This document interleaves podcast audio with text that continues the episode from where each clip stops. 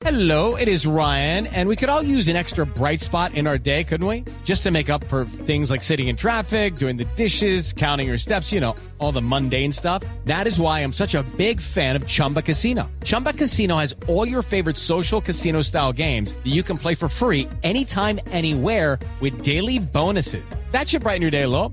Actually, a lot. So sign up now at chumbacasino.com. That's chumbacasino.com. No purchase necessary. BGW. Void were prohibited by law. See terms and conditions. 18 plus. 12 del mediodía, 3 minutos. Es momento de actualizar las noticias en Blue Radio y la información más importante de Colombia y del mundo. Mucha atención porque 28 niños resultaron lesionados cuando colapsó el segundo piso de una estructura en el centro de Fusagasugá. Juan Carlos Villani. Se trata del colapso de una estructura en la parroquia Nuestra Señora de Belén del municipio de Fusagasugá. Allí se encontraban al menos 28 niños en una clase de catequesis. Al parecer el segundo piso de madera no aguantó el peso y cayeron. Las edades de los menores están entre los 13 y los 16 años, todos remitidos al Hospital San Rafael de ese municipio. En el lugar ya hay un grupo de investigadores de la Secretaría de Salud para establecer las causas de lo ocurrido. La más grave es una niña que sufrió fractura en una de sus piernas. En las próximas horas se espera un pronunciamiento del Hospital San Rafael para saber sobre el estado de los demás niños. Juan Carlos Villani, Blue Radio. Juan Carlos, gracias. 12 del mediodía, 4 minutos en medio de la calamidad pública declarada en San Andrés por cuenta del desabastecimiento de agua potable. A esta hora la Fuerza Aérea desplaza tres tanques de, almacenamiento con 5 mil litros de agua. David Gallego.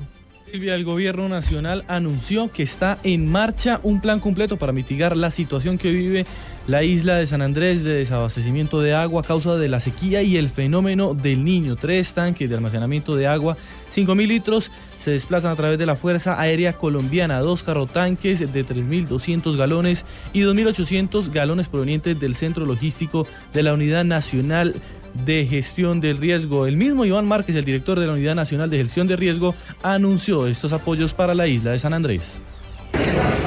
La Unidad Nacional para Gestión de Riesgo apoya la operación de desabastecimiento de agua en San Andrés. En apoyo con la Fuerza Aérea desde anoche movilizamos dos carrotanques para hacer plan de distribución y dos tanques de gran eh, capacidad de almacenamiento.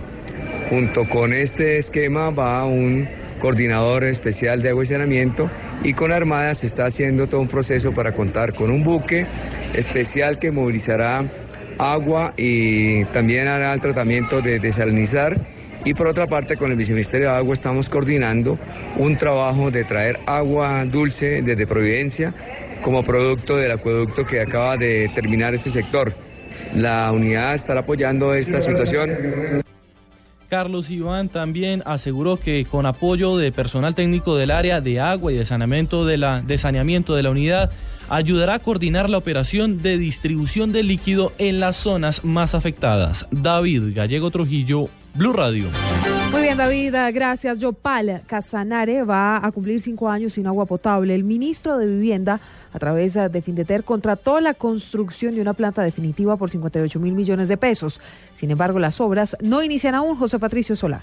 No inician en firme los trabajos de construcción de la planta definitiva del acueducto de Yopal y ya hay problemas, según el representante de la veeduría Arsenio Sandoval. El acta de inicio ya está del día 3 de marzo. Lo que se diseñó no corresponde en la práctica. Donde iba a quedar la zona de captación, el río se la llevó. Denuncian que el consorcio contratista que escogió Findeter habría iniciado mal. Porque han empezado a subcontratar la obra. O sea, a buscar otras empresas de la región para que les hagan lo que fueron contratados ellos. Nosotros exigimos que si el contratista no tiene la capacidad, pues entonces que se haga un lado. Y si la tiene, pues que directamente él contrate con los trabajadores y no busque intermediarios, es decir, no hayan tercerizaciones. La obra tiene un costo de 58 mil millones de pesos y por eso, dicen, no quieren correr riesgos. Piden la presencia del gobierno nacional en Yopal. El ministro de Vivienda, el que debe venir, debe estar el director de Findeter. Deben estar los tres consorcios que integran las empresas y a las cuales se les adjudicó el contrato. José Patricio Solano, Blue Radio.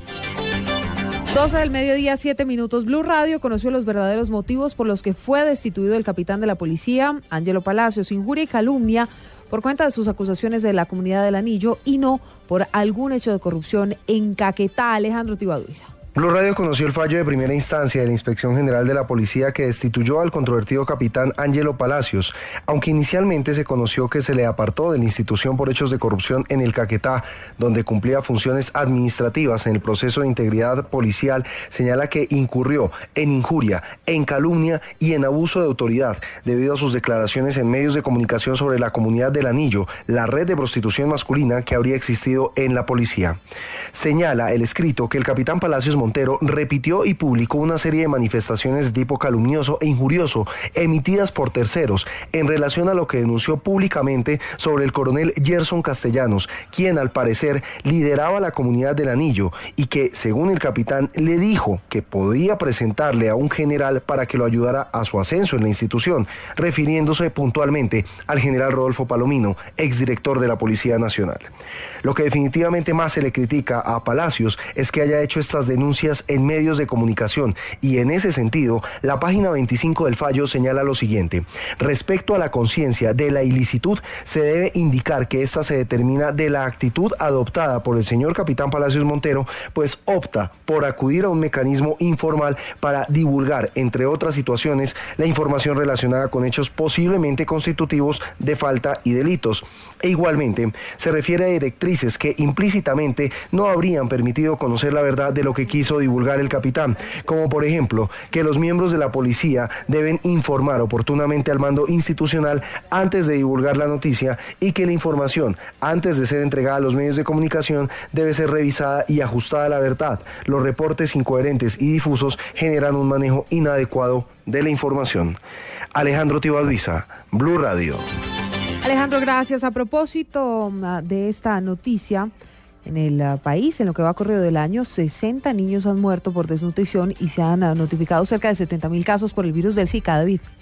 Silvia, según el Instituto Nacional de Salud, en el último boletín epidemiológico son en total 68.630 los casos de virus del Zika. Ya estamos llegando a los 70.000. El Instituto Nacional de Salud había reportado la presencia de microcefalia asociada al virus del Zika en dos casos. En la última semana se notificó un nacido vivo con microcefalia nuevo, del cual ya se inició el estudio respectivo y la causa etiológica. Por otra parte, como usted mismo lo mencionaba, la entidad de salud anunció que en Colombia, en el año 2016, en lo que va corrido de este año, han muerto 60 niños que registran desnutrición como uno de los diagnósticos y en la última semana se notificaron cinco casos y ocurrieron tres muertes por residencia. Entre La Guajira, Meta, Magdalena, Tolima, Valle y Bichada tienen el 63% de los casos. El Instituto Nacional de Salud también arrojó los siguientes datos. El 85% de las madres de estos niños registran bajo o ningún nivel educativo y el 88% pertenecen al estrato socioeconómico número uno. David Gallego Trujillo, Blue Radio. El director nacional de Fiscalías no descartó que haya más implicados dentro del escándalo de la alimentación escolar en Aguachica, en el departamento del Cesar. Verónica Rincón, buenas tardes. Silvia, buenas tardes. Pues luego de que un juez en Barranca Bermeja dictara medida de aseguramiento en centro carcelario a cinco funcionarios, entre ellos al alcalde de Aguachica, implicados en el manejo irregular del programa de alimentos del ICBF, el director de Fiscalía, Luis González, dijo que ya em, está cumplida esta primera etapa y no se descarta que haya más implicados. Eh, esta es una primera fase de la investigación de estos hechos con la Fundación Provenir de allí, de la ciudad de Aguachica, que tiene asiento allí en la ciudad de Aguachica y que viene ejecutando unos contratos tanto en Aguachica como en otros municipios. Eh, para la Fiscalía General de la Nación, dentro de sus hipótesis, creemos que hay más personas probablemente involucradas en el desarrollo y ejecución de este contrato. Aún hace falta por cumplirse una audiencia del secretario de Educación de Aguachica en el Cesar, en donde se definirá su situación judicial por este proceso. En Bucaramanga, Verónica Rincón, Blue Radio. Desde el Consejo Nacional Electoral consideran la necesidad de una reforma luego de los acuerdos que se firmen en La Habana, tomando como referencia el punto de participación política de las FARC. María Camila Correa. El magistrado del Consejo Nacional Electoral, Armando Novoa, reconoció la necesidad de reestructurar la organización electoral y de expedir un nuevo código tras firmarse los acuerdos de paz en La Habana. Enumeró las principales falencias del sistema. La debilidad de la organización electoral, el poder gigantesco que tiene el dinero en la financiación de las campañas, la forma en que circula el dinero en efectivo en algunas de ellas, la proliferación de fenómenos como el de la transhumancia. Dijo que es necesaria una norma de transición para otorgarle personería jurídica a los partidos que surjan de los acuerdos de paz y aseguró que una reforma electoral permitiría que los recursos públicos se inviertan con transparencia para evitar la corrupción electoral. María Camila Correa, Blue Radio. 12 del mediodía, 12 minutos. A esta hora, la secretaria de Educación de Cali se reúne con el viceministro de esta cartera con el fin de establecer si habrá o no un recorte millonario del presupuesto para la educación de la ciudad. Carlos Andrés Aponte. La secretaria de Educación de Cali, Luzalena Azcárate, se encuentra a esta hora reunida con el viceministro de Educación. El encuentro tiene como fin resolver el recorte de recursos por 6 mil millones de pesos planteado por el ministerio luego de conocer el censo de maestros y alumnos faltantes en la ciudad. Azcárate, jefe de esta cartera municipal, ha dicho que espera que esta decisión no sea ejecutada por el gobierno nacional. He recibido toda la voluntad de la ministra, ha creído en el informe que le hemos presentado y esperamos tener una decisión definitiva que estoy segura no va a ser el castigo de recursos para la educación en la ciudad, más cuando estamos haciendo un esfuerzo tan grande en compañía con el ministerio para trabajar por el mejoramiento de la calidad de los niños en la ciudad. La decisión sobre este ajuste presupuestal para la educación de los caleños se dará a conocer en las próximas horas cuando termine la reunión entre estos dos funcionarios. Carlos Andrés Aponte, Blue Radio. 12.13, un juez aplazó la audiencia de medida de aseguramiento contra alias El Burro, un peligroso delincuente capturado en Barranquilla y quien enfrenta un proceso por una masacre. Las autoridades además están investigando si también guarda relación con uno de los casos de descuartizamiento que se ha presentado en la ciudad. Diana Ospino. Luis Mosquera de Ávila, alias El Burro, considerado por la policía como uno de los patrones del crimen en el suroriente de Barranquilla, fue llevado a audiencia tras ser vinculado a una investigación por una masacre en el barrio La Luz. La fiscalía solicitó que fuera enviado a un centro carcelario por representar un peligro para la sociedad y los testigos de la investigación. Finalmente, el juez aplazó la toma de la decisión para el lunes mientras analiza los elementos argumentados en la audiencia. Mosquera de Ávila es señalado además de participar en por lo menos uno de los casos de descuartizamiento en Barranquilla. En el año 2013 fue condenado a 60 meses de prisión por el delito de concierto para delinquir con fines de homicidio y extorsión, luego de llegar a un preacuerdo con la fiscalía y reconocer que era miembro de la banda Los Rastrojos, pero en octubre del año siguiente le sustituyeron la medida por detención domiciliaria en Barranquilla. Diana Ospino, Blue Radio. El Hospital La María de Medellín abrió el servicio de ortopedia 24 horas del día. Esto debido a la cantidad de personas que llegan a urgencias por cuenta de accidentes de tránsito. ¿Qué le harán? La ampliación de la apertura del servicio de ortopedia en el Hospital La María tiene como fin descongestionar otros centros asistenciales y brindar un mejor servicio a las personas que llegan de urgencias por accidentes de tránsito o traumas. Así lo indicó William Mariolanda Tobón, gerente del centro hospitalario. Es necesario que el tercer del departamento de Antioquia salga como contingencia a dar solución a estos pacientes porque ya eran numerosas las noticias de que los pacientes con heridas o fracturas abiertas que requieren un lavado inmediato por la ortopedia estaban amaneciendo hasta el otro día porque están colapsados los servicios de trauma en la ciudad. Al día este centro realiza un total de 12 cirugías, además de prestar servicios complementarios como diagnóstico, tratamiento y hospitalización. Según las directivas del centro, este servicio de cirugía hace que aumente los procedimientos quirúrgicos. En Medellín, Kelly Arango, Blue Radio. 12 del mediodía, 16 minutos. Usted escucha la actualización de las noticias en Blue Radio. Vamos con la información internacional. Dilma Rousseff apeló hoy a los diputados indecisos ante la votación de mañana en la Cámara Baja, en la que se decidirá si se abre un juicio político con el objetivo de retirarla del cargo. La presidenta insistió en que siempre ha estado en el lado correcto de la historia. com o único objetivo de tomar à força o que não conquistaram nas urnas. Não há razão para o pedido de impeachment contra mim. Acusam-me sem nenhuma base legal. Não cometi crime de responsabilidade. Não há contra mim qualquer denúncia de corrupção ou desvio de dinheiro público. A denúncia contra mim, em análise no Congresso Nacional, não passa de uma fraude. 12-17 habló también el expresidente Luis Ignacio Lula da Silva, atribuyó a las élites brasileñas la tentativa del impeachment contra la presidenta Dilma Rousseff. Esto en un acto con simpatizantes en Brasilia. Mas é muito difícil vir fazer protesto em Brasília e ter que ficar quatro, cinco dias cozinhando aqui, utilizando sabe, as condições nem sempre adequadas ou qualquer coisa, mas vocês estão aqui em nome de uma coisa.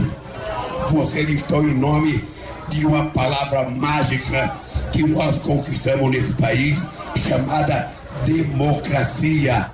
El presidente de Cuba, Raúl Castro, también es noticia, aseguró hoy desde Cuba que su país respeta la mayor cantidad de derechos humanos, esto en comparación con el resto del mundo, especialmente Estados Unidos. Nosotros cumplimos 44 y resulta que los Estados Unidos cumplen 18. ¿Qué les he dicho? Que mientras se pretenda seguir politizando el fenómeno de los derechos humanos, eso no va a caminar. O sea que ese tema de los derechos humanos lo discutimos con el que sea y donde sea. Y a lo que tengan la razón se la daremos. Es noticia internacional el Papa Francisco, quien se llevó a Italia 12 refugiados sirios, entre ellos seis niños, tras su visita a Lesbos, Grecia. Hemos venido a llamar la atención del mundo a esta crisis humanitaria y llamar a su resolución. Como personas de fe, queremos unir nuestras voces para hablar en su nombre. Come uomini di fede Esperamos que el mundo preste atención a estas escenas de la necesidad trágica y desesperada del hecho. Speriamo che il mondo si faccia attento a queste situazioni di bisogno tragico y responda de una manera digna a nuestra humanidad común. in modo degno 12-19 es momento de los deportes. El resumen a esta hora con Pablo Ríos. Silvia, buenas tardes. Comenzamos con noticias de fútbol en España con gol y asistencia de James Rodríguez. Real Madrid venció 5-1 al Getafe que se puso a un punto del Barcelona que jugará mañana por la fecha 33 de la liga contra el Valencia. En Inglaterra, Aston Villa sin Carlos Sánchez en el terreno de juego cayó 1-0 contra el Manchester United y descendió a la segunda división. A esta hora, con Falcao García en el banco de suplentes, Chelsea cae 1 por 0 contra el Manchester City con gol de Sergio El Kun Agüero. En la NBA hoy empezaron los playoffs con el partido entre Indiana y Toronto. Pasando al tenis, Rafael Nadal y Gael Monfils jugarán mañana la final del Masters 1000 de Monte Carlo. En la Fórmula 1, Nico Rosberg se quedó con la pole position en el Gran Premio de China. Y finalmente, en noticias de ciclismo, Carlos Bananito Betancourt sigue como líder en la clasificación general de la Vuelta a Castilla y León, tras dos etapas con tres segundos de ventaja sobre su compañero Alejandro Valverde, quien ganó la fracción de hoy. Pablo Ríos González, Blue Radio. Pablo, gracias. 12.20 al cierre, dos noticias importantes, varios nombramientos que ha hecho el presidente Juan Manuel Santos hoy. Guillermo Rivera fue nombrado viceministro de Relaciones Políticas del Ministerio del Interior. Zulia Mena García, viceministra de Cultura. Dimitri Saninovic, Victoria, viceministro de Infraestructura. Miguel Samper Strauss, director de la Agencia Nacional de Tierras. Javier Humberto Guzmán Cruz, director del INVIMA. Marta Lucía Ospina, directora del Instituto Nacional de Salud. Juan Bautista Pérez, presidente de Coljuegos. E Isabel Cristina Martínez, directora de la Unidad de Servicios Penitenciarios y Carcelarios USPEC. Al cierre también les contamos que 15, ya más de 20 minutos, lleva el reversible en la calle 84 entre carrera séptima y circunvalar que busca mejorar la movilidad en la vía La Calera. La Secretaría de Movilidad de Bogotá anunció que esta medida aplicará todos los sábados entre las 12 del mediodía y las 5 de la tarde. Es todo de noticias, más información en blurradio.com, arroba blurradioco. Quédense con uh, el radar.